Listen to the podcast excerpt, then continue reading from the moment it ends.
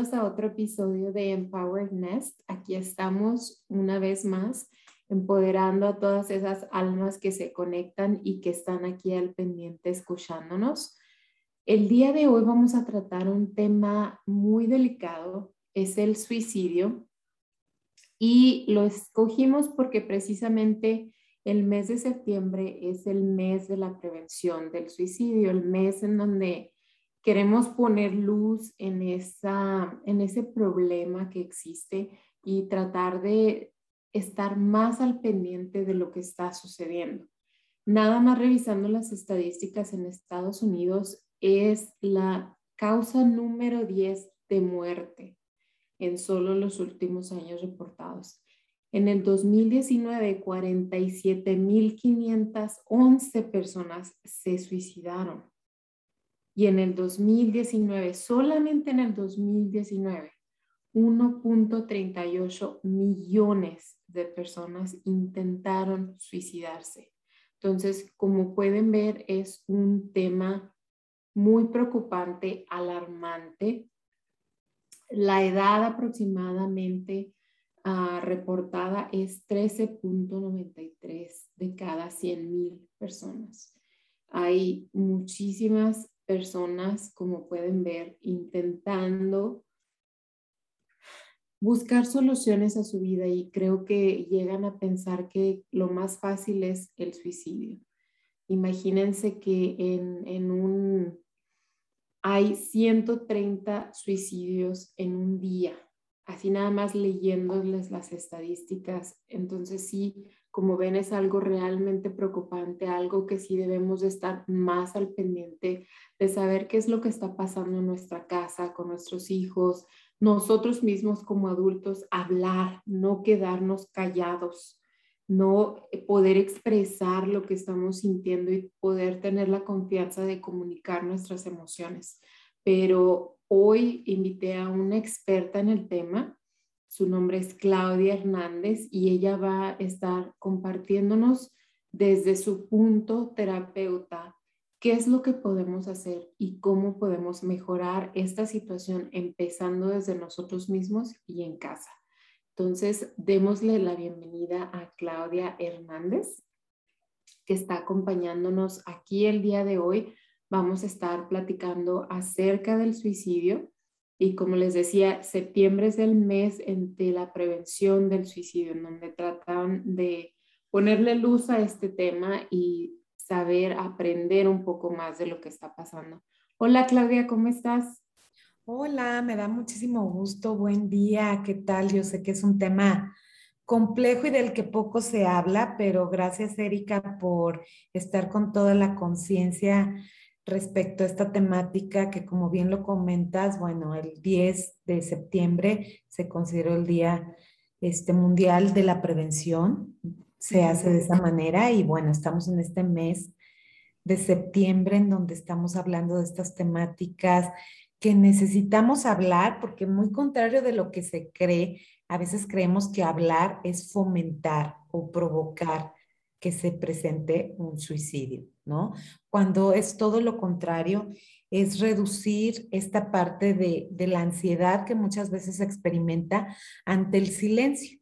Si yo guardo silencio respecto a un tema, pues obviamente se genera mucho morbo, se, genera ansiedad, se genera estrés. Entonces es importante también desmitificar esta parte de que hablar del suicidio es como provocar es más bien eh, dar luz, dar herramientas, que se conozca que existe esta situación, que es presente y que a final de cuentas de ciertos eh, estados profesionales, desde el tuyo, desde el mío, podemos contribuir a que la gente vaya tocando estos temas y se vaya abriendo en esta temática tan importante. Sí, Claudia, y fíjate que empecé justamente leyendo un poco de las estadísticas aquí en, en Estados Unidos y me sorprendió muchísimo ver solo en el 2019 la cantidad de personas que se suicidaron, pero la cantidad de personas que intentaron suicidarse, nada más te lo, te lo paso aquí como dato, es 1.38 millones. O sea, no, no es como que una, no sé, la verdad que me sorprendió muchísimo ese número y la edad, la edad es 13.93, entonces creo que es un problema grande en nuestros adolescentes. Sí, efectivamente, pues fíjate que acá en México, un dato interesante, no sé si tengas tú el dato de hombres y mujeres allá en Estados Unidos, pero aquí en México el dato de hombres y mujeres es muy amplio. Por cada cinco hombres, una mujer. Y ese es un, evento interesante, cómo se fue suscitando, por ejemplo, desde el 2010 hasta el 2020. En el 2010 era proporción 4 a 1, cuatro hombres por una mujer. Ahora vemos en el 2020 cinco hombres por una mujer. Y tiene que ver por una cuestión también cultural y eso es importante también analizarlo. Sí. Sí vi que era más alto de mujer, no vi los, los ratios, pero sí vi que, por ejemplo, es más alto en hombre. Mira, sí, de hecho aquí está, es, es este 3.63 o por cada tres hombres, una mujer. Sí. Está un poquito más bajo, pero sigue siendo la misma estadística, o sea, hay más hombres cometiendo suicidios que mujeres. Y esto ¿Por qué crees que ver, que esto?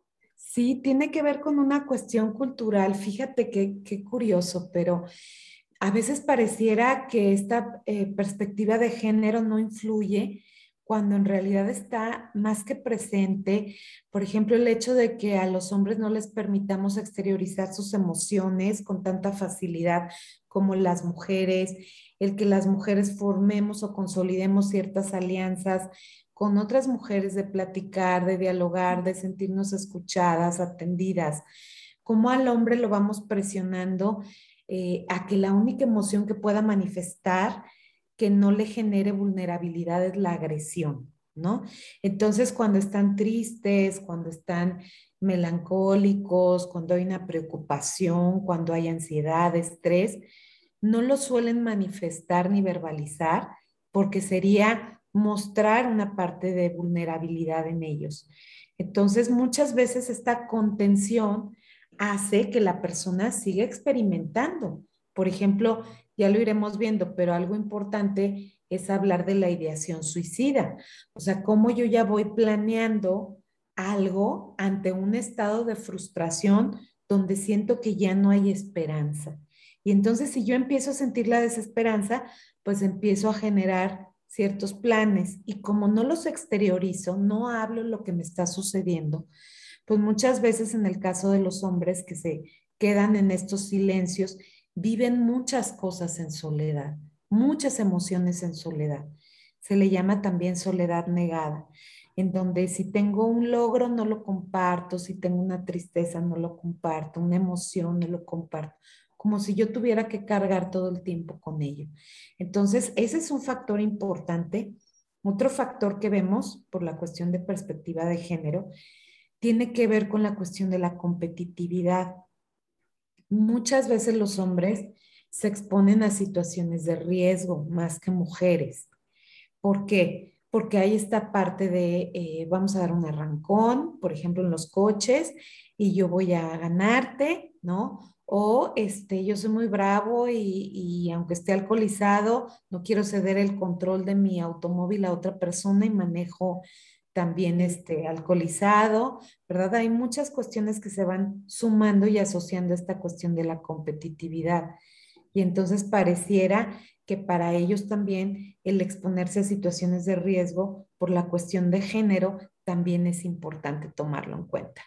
¿Sí? Claudia, por ejemplo, el otro día fui a desayunar con unas amigas precisamente en lo que estás comentando, ¿no? Que nosotros como mujeres buscamos el tener esta, esa persona con quien hablamos, nos distraemos, expresamos nuestras emociones, lo que estamos sintiendo, nos aconsejamos entre nosotras. Y precisamente esa era una de las cosas que platicábamos.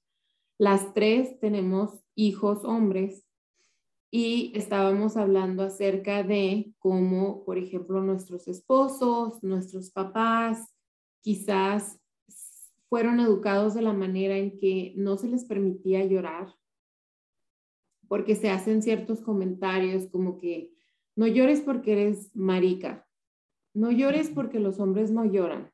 Y no estés llorando, los hombres no lloran, los hombres no dicen esto, los hombres, hombre, hombre, hombre, hombre, hombre.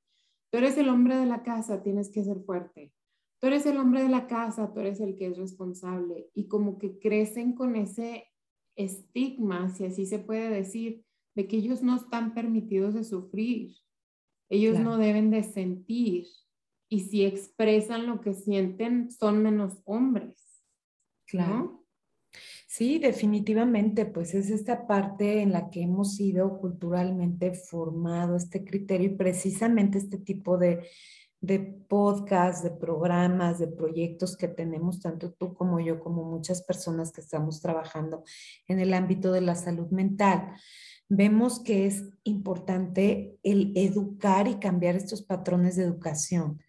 Dice Marcela Lagarde, ¿no? Cuando habla de esta pedagogía feminista y dice, es que el feminismo no es solamente para que las mujeres logren exteriorizar sus necesidades y, y trabajen en sus aspectos profesionales o en sus herramientas de autoestima o en sus creencias, sino que también ayuda y favorece a que el hombre logre una crianza distinta, una forma de, pensar eh, diferente en donde pueda exteriorizar sus emociones, en donde pueda también experimentar vulnerabilidad y expresarla, no solamente quedarse con ella, en ese compartir, que tanto también se puede lograr, así como las mujeres logramos estos círculos de hermandad, de sororidad se llama, ¿no? Le llama ella sororidad, la palabra de hermandad, que tanto los hombres también pueden crear en lugar de estos núcleos donde no puedo mostrar vulnerabilidad, que pueda ser escuchado, que pueda ser también atendido, que pueda generar estas fraternidades, ¿no? Con, con distintos hombres donde también emocionalmente podamos recomendarnos algún libro, platicar de que no somos los únicos que nos sentimos en soledad y por eso es importante también trabajar en esta educación con nuestros varones. Claro que sí, es importantísimo. Digo, no, no puedo pensar no me puedo imaginar el dolor que muchos de nuestros hombres cargan por dentro. Hay una razón de estas estadísticas, del por qué hay más hombres que se suicidan que mujeres y ya lo vimos las comparaciones en México y en Estados Unidos. No es que sea una cosa de México o de Estados Unidos, sino que es algo, podríamos decir, internacional, mundial, que, que me encantaría checar ese dato, ver cómo están las estadísticas a nivel mundial y hacer esa comparación de válgame, o sea, ¿en dónde estamos? Estamos tan concentrados en, en, sentir que, como tú dijiste, el feminismo es odio a los hombres, no quiero saber nada de ellos, no sirven para nada, no los necesito. Y nos estamos olvidando que son una parte importante de nosotros. Y sin querer los estamos haciendo a un lado en lugar de invitarles a expresarse, en lugar de ayudarles a mostrarles desde la educación de nuestros propios hijos que está bien llorar, que está bien sentirte triste, que está bien expresar lo que estás sintiendo, que está bien decir no puedo más, que está bien decir necesito ayuda, porque es más fuerte el dolor de perderlos y de esta manera a simplemente hablar y escuchar. Fíjate, tocaste dos puntos muy valiosos. Uno es puedo expresar que ya no puedo más. Y eso habla de un estado a veces de vulnerabilidad. Vemos que muchas causas también ya de, de actos como tal llevados a cabo como suicidio, también tiene que ver por la presión económica, por las presiones de, de no exteriorizar que hay una preocupación financiera.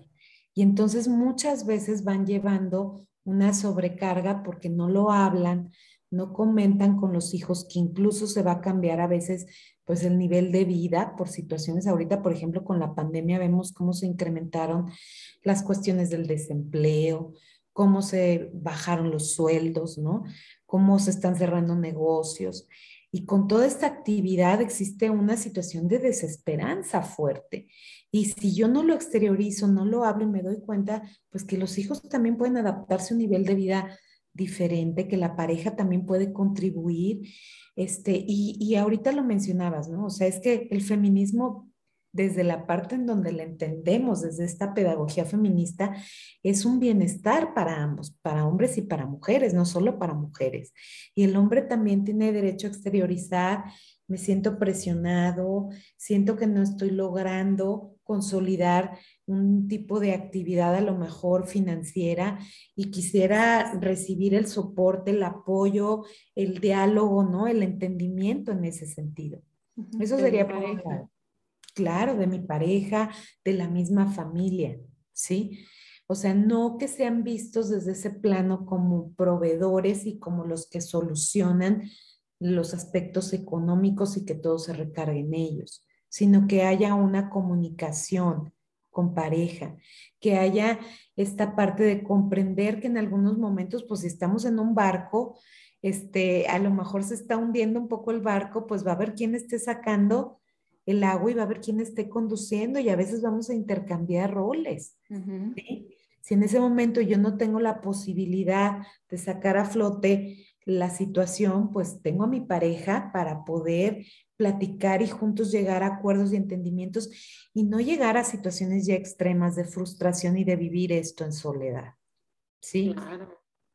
Entonces, ese es un punto importante también que tiene que ver con cuestiones de género la parte de yo poder experimentar vulnerabilidad, de no sentirme el responsable de resolver toda la situación económica, ¿verdad? Y de sobre todo poder exteriorizar lo que me está ocurriendo. ¿Sí? Entonces, entre las razones del por qué está, me comentaste que tiene mucho que ver el género, ¿verdad? El no expresar lo que sentimos, cuestiones económicas. ¿Qué otras razones has visto tú del por qué las personas se suicidan? Bueno, vamos, vamos un poquito a hablar que el suicidio es el acto por el que una persona se provoca la muerte de forma intencionada, ¿sí? Y va a haber algunas cuestiones, factores de riesgo se llama, que podemos analizar en este tipo de situaciones. Una, eh, como lo comentamos, pues tiene que ver la cuestión de género, eso es evidente en las estadísticas que tanto tú como yo exteriorizamos allá en Estados Unidos y en, México, acá en México. Otro factor importante es las situaciones de violencia familiar. Esa es una situación que se ha venido agravando también por la cuestión de la pandemia. Vemos cómo la convivencia en casa ha generado muchas veces tensión, este, pérdida de la intimidad. Por ejemplo, ahorita estamos viendo en jóvenes que quizá antes su refugio ante una situación de orientación homosexual era salir de casa y ahora se están resguardando en casa y no pueden mostrar, muchas veces mostrarse en estas conductas, por ejemplo, respecto a su orientación homosexual, no las exteriorizan. Y entonces empieza a haber un cúmulo de soledad, de tensión, de estrés, que también puede ser un indicador importante para tomar en cuenta en, en una situación de desesperanza y de estar acumulando un estrés muy fuerte por no poder mostrar quiénes son, ¿sí? Otra situación de vulnerabilidad dentro de esta violencia intrafamiliar que vemos, anteriormente veíamos que en familias donde había muchas discusiones, peleas e incluso agresiones tanto verbales como físicas, también la escuela se volvió un refugio para muchos de nuestros niños y niñas y adolescentes, en donde quizá era su espacio donde podían sentir tranquilidad y estando recluidos en casa con la escuela virtual, además de que esto también se vuelve un factor estresor, porque no hay un, no hay como estar cara a cara este, frente al maestro preguntando y ahora vemos como hay mucho estrés de estar subiendo en tiempo en las plataformas, los trabajos, o sea, nuestros niños, niñas y adolescentes están viviendo un estrés muy fuerte, sin tener a lo mejor tantos escapes como los tenían antes, simplemente ir a la casa de los abuelos, visita con, con los familiares, ¿no? Cómo se fue restringiendo en este aislamiento social.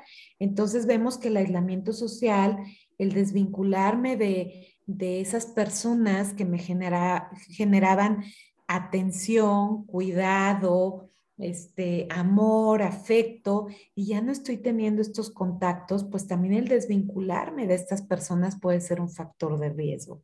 ¿Sí? El vivir situaciones extremas de agresión verbal continua, de descalificación, de falta de intimidad, porque si estamos todos en casa y tengo que correr a ver en dónde acomodo mi, mi, los que tienen los recursos, ¿verdad? Mi computadora, o mi celular, mi teléfono inteligente para tomar la clase y ver en dónde encuentro privacidad en un ambiente que a lo mejor no, no lo hay. O sea, hay muchos factores de incertidumbre, de temor a este, en su momento, pues a la enfermedad. Ahorita ya vemos con la cuestión de, de la vacunación, pues se ha minorado un poco como este temor, pero aún así sigue existiendo y, y hemos perdido a familiares yo creo que yo no conozco a ninguna persona que no haya perdido algún familiar o alguna amistad por cuestiones de COVID.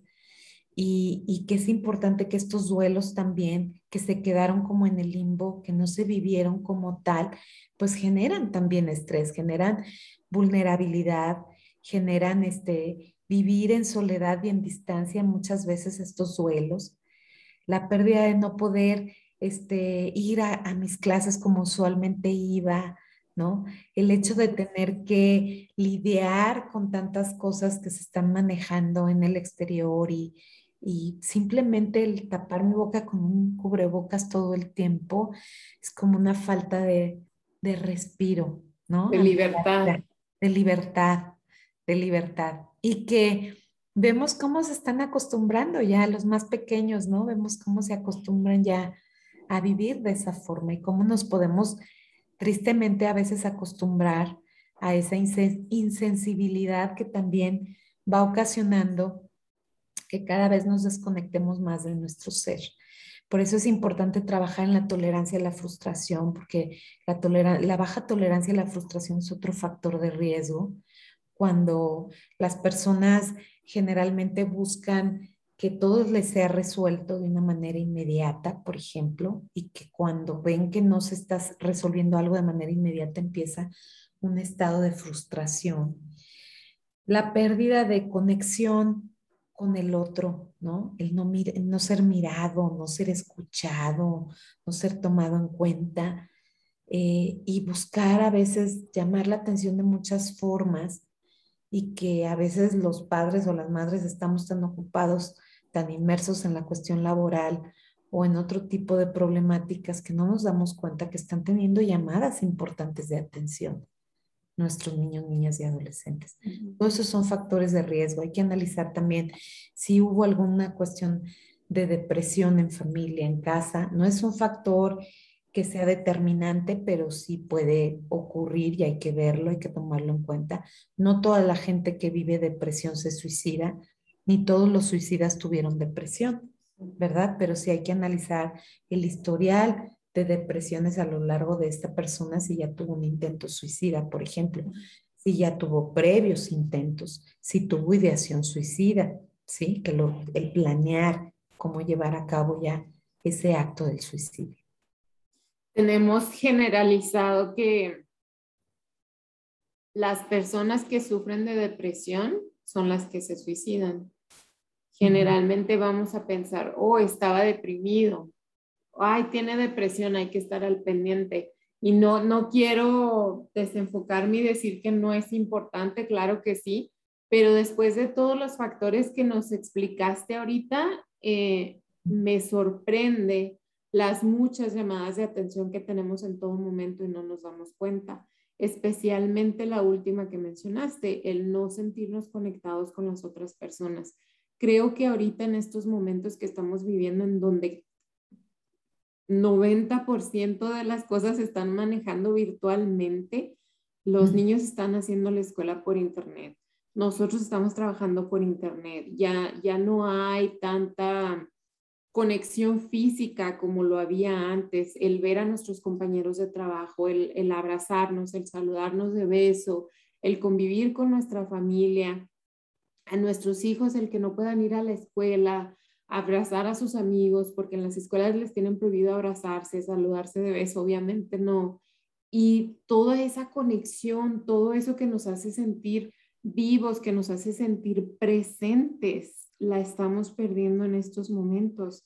Y me llama mucho la atención de que, como tú dijiste, nos estamos acostumbrando.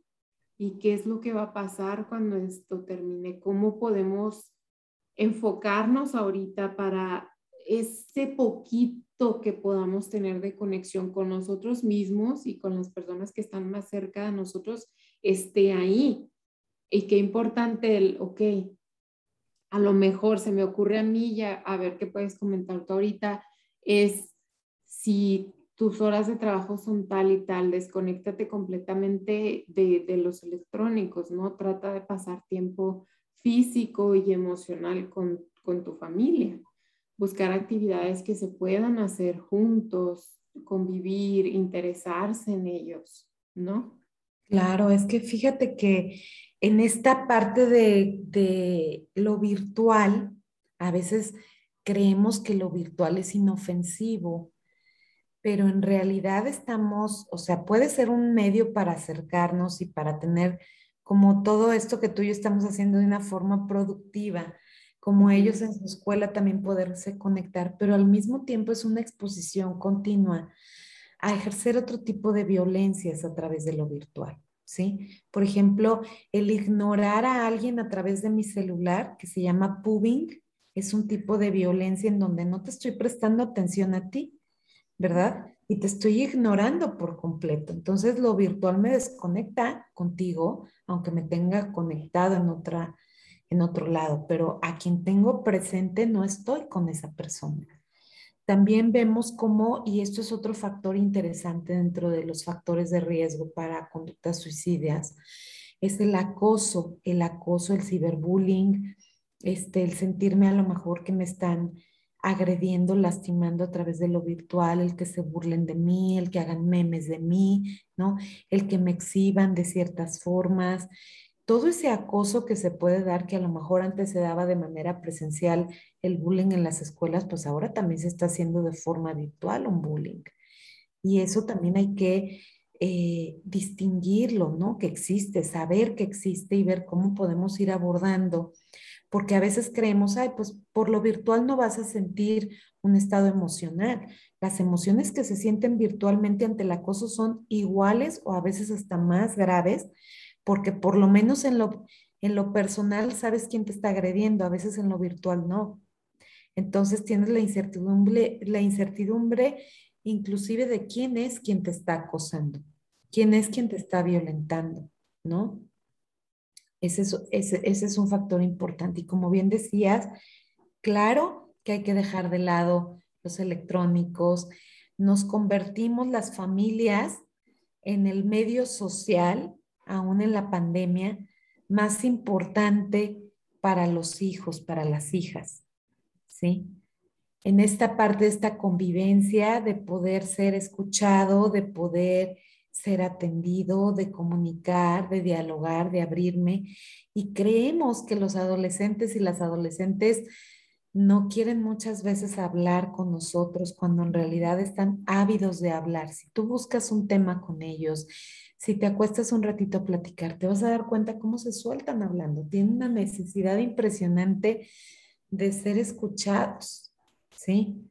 Entonces, de ser escuchadas y hay que prestar atención a todas esas necesidades que están presentando nuestros niños, niñas y adolescentes. Yo tengo pacientes, pacientes virtuales, este, adolescentes, que esperan la consulta así como algo muy especial porque quieren ser escuchados por alguien. Y entonces vemos cómo todas esas ausencias pues también generan en ellos dolor, desesperanza, tristeza, soledad, melancolía, ¿verdad? Claro.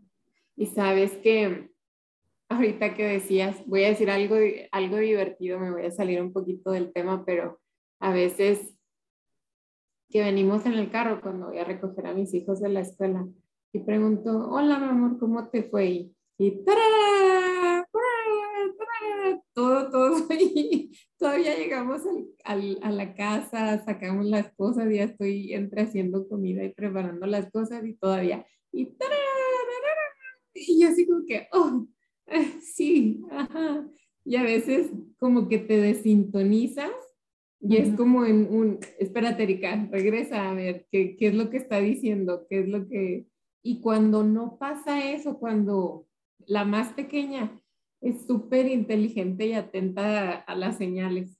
Cuando ella se da cuenta de que no le estoy poniendo atención, que no la estoy escuchando realmente, me dice, ok, olvídalo.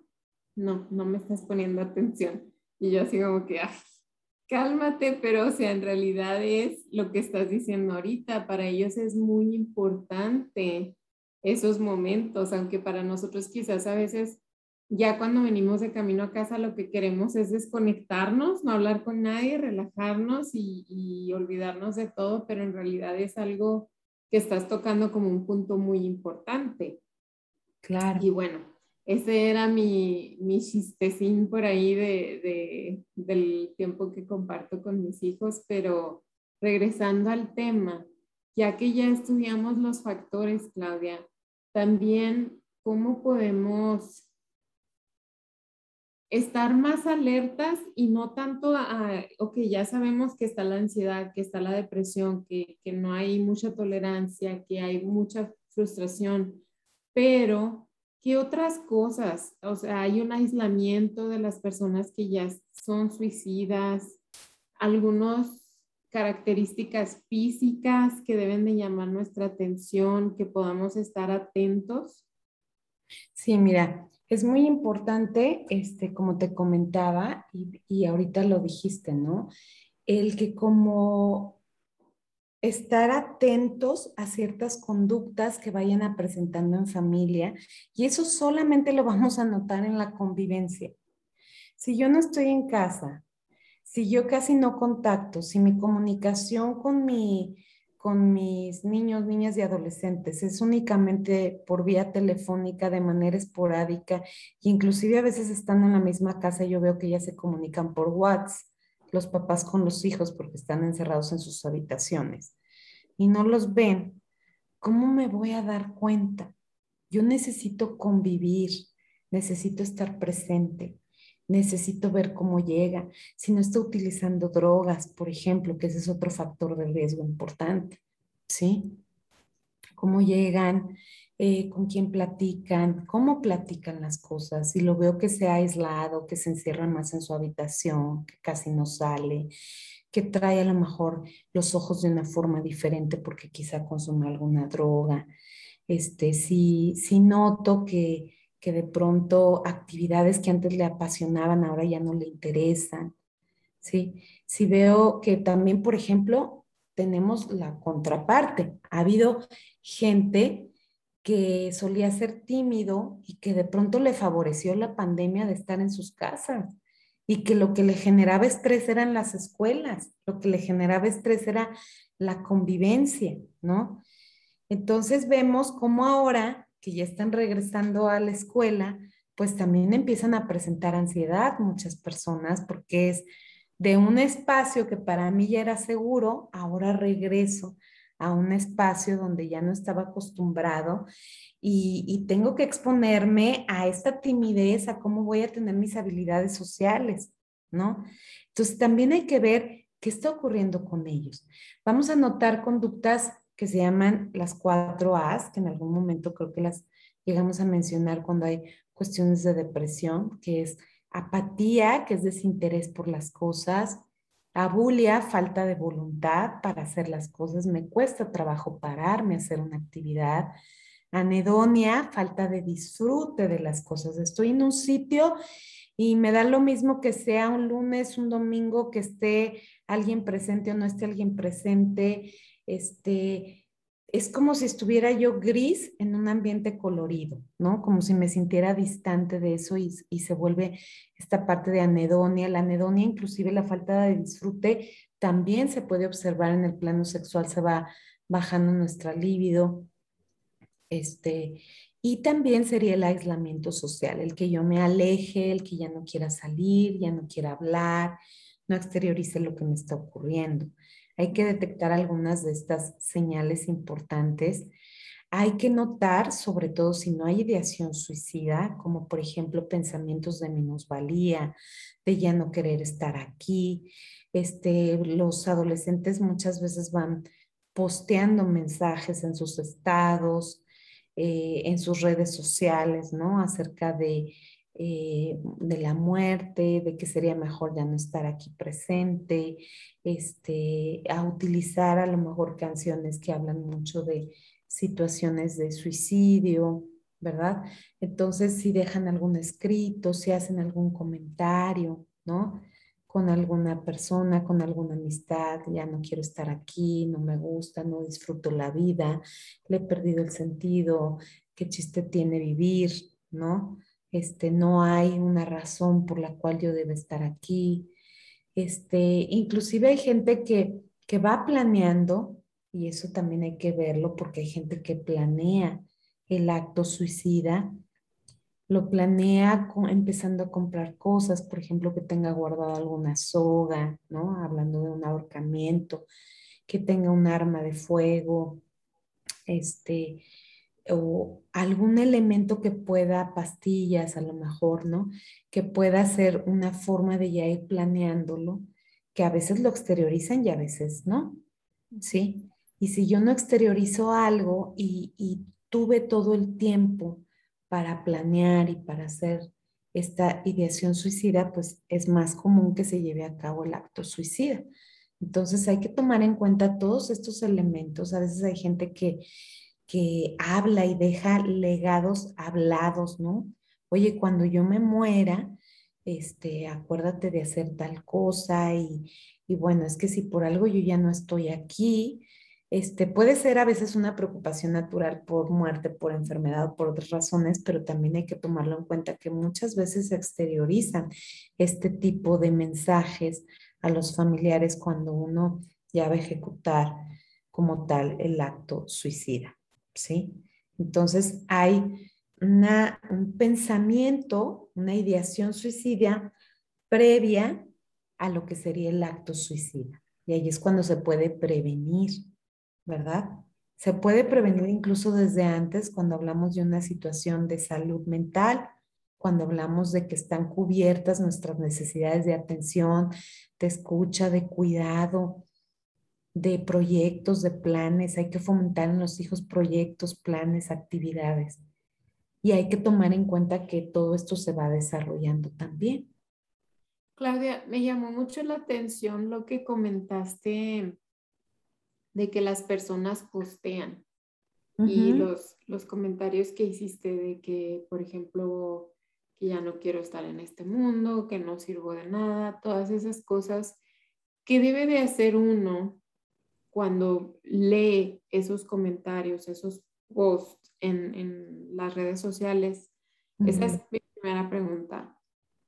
Y número dos es, por ejemplo, vamos a, a, decir que se da situaciones, lo he visto en mi familia, me ha platicado amistades, que hay a veces ciertas personas que les gusta vivir en ese estado de víctima y lo repiten y lo repiten y lo repiten y lo repiten al punto que la familia ya lo ve así como que, ay, no, otra vez, otra vez, ¿y ahora qué?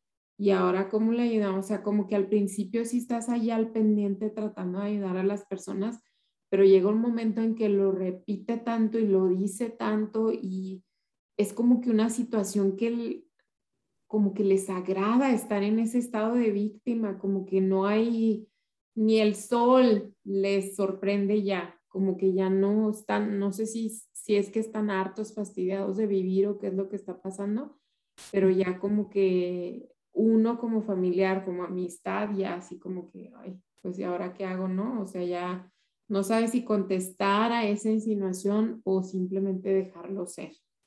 Claro. Bueno, mira, eh, un punto importante a tomar en cuenta dentro de esto es saber, existen algunos mitos dentro de lo que es la cuestión del, suicidio. A veces creemos que la persona tiene la voluntad de no ejecutar esa acción, ¿sí? Y en realidad es que tuvo que haber previamente situaciones de desatención, de no cuidado, y que él pudo haber llamado la atención de muchas formas que no fueron tomadas en cuenta. Entonces, sí es importante, como les decía, atender. Y atender implica, una corresponsabilidad de estar presentes. Y estar presentes, os entiendo que tenemos que trabajar, que hay actividades. Estar presentes no es meramente físicamente, sino también estar al cuidado de las necesidades, de ver cuáles son sus proyectos de vida, de que encuentren un sentido de vida también. O sea, somos guías en ese acompañamiento, en respetar muchas veces decisiones que son importantes para ellos y que nosotros cuando queremos meterlos en nuestro guion de expectativas, frustramos esas expectativas que tienen y le van perdiendo interés a la vida y a las cosas, porque no están haciendo situaciones también que los apasionen, que les gusten, que les atraigan. ¿Sí? Entonces, los seres humanos crecemos con guiones.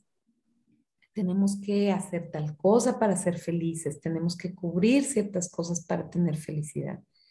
Y a veces ponemos nuestra felicidad en el exterior. Y la felicidad tiene que ver con una cuestión de tú sentirte pleno y satisfecho con las cosas que estás haciendo. Quizá como niño necesitas atención y guía por parte del padre y madre.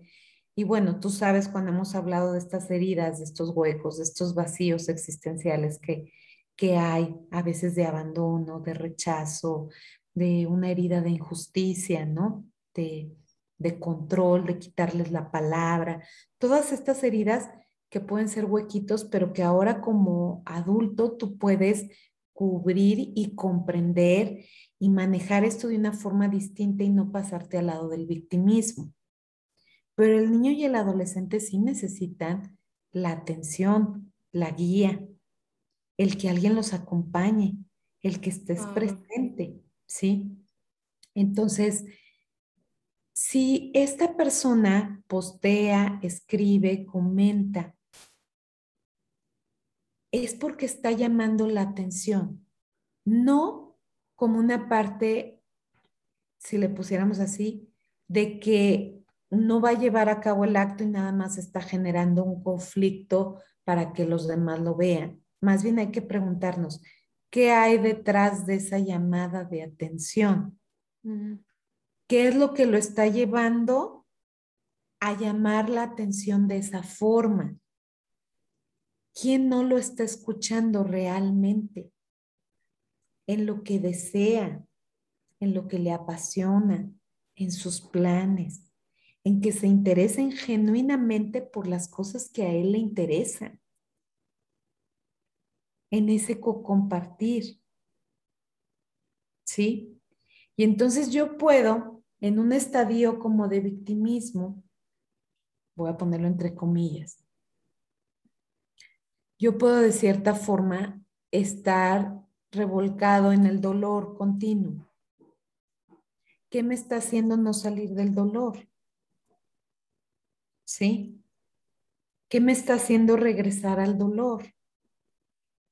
ya, ya lo llevé al psiquiatra, ya lo llevé este, con el profesional de la salud, eh, pues ya hablé en la escuela y ya dije a que estuvieran alerta por estos cuidados, ya le compré las cosas que necesitaba. ¿Qué más puedo hacer? Y entonces ahí te preguntas, ese chico o esa chica no tienen un vínculo con el terapeuta como tal, como lo tiene contigo no tiene un vínculo con el psiquiatra o con el maestro como lo tiene contigo. ¿Dónde estás tú? No es ir y resolverle afuera para cubrir, es qué está pasando en mi vínculo contigo. Mm. ¿En qué momento dejé de mirarte? ¿En qué momento dejé de escuchar cuáles son tus sueños y tus proyectos? Y eso va generando vacíos y esos vacíos se van llenando de muchas formas. Los vacíos existenciales, por ejemplo, desde la visión de la logoterapia, pues muchas veces los llenamos con compulsiones, ¿no? ¿Qué es una compulsión? Una adicción. Una adicción. A las compras, a las drogas, al alcohol, este, a las falsas amistades, al sexo compulsivo, a estar jugando todo el tiempo, jugando y jugando, encerrado en, en mí mismo, ¿no?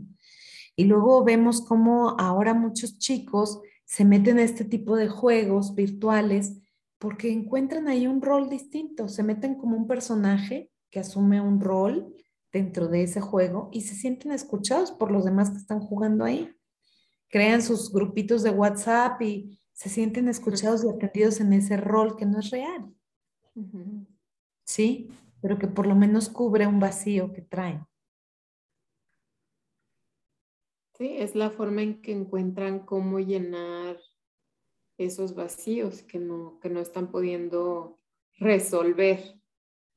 Claro. Y pues los seres humanos necesitamos tener contacto con los demás. Los seres humanos necesitamos contactar, necesitamos este también en ese contacto nos vamos descubriendo muchas veces. Y es importante acompañar a nuestros adolescentes, niños y niñas precisamente a que vayan encontrando sus propios caminos, que no sea una pareja que viene a llenarme esos huecos, porque entonces voy a generar una dependencia con esa persona y si se va esa persona, me voy a querer suicidar, porque ya no está quien me satisfacía, ¿verdad? Todas esas necesidades emocionales. O si yo veo que alguien viene a mi vida y no cubre las expectativas que yo espero, pues me voy a frustrar y dentro de la frustración empieza esta intolerancia. No es alguien que venga a cubrirme una necesidad.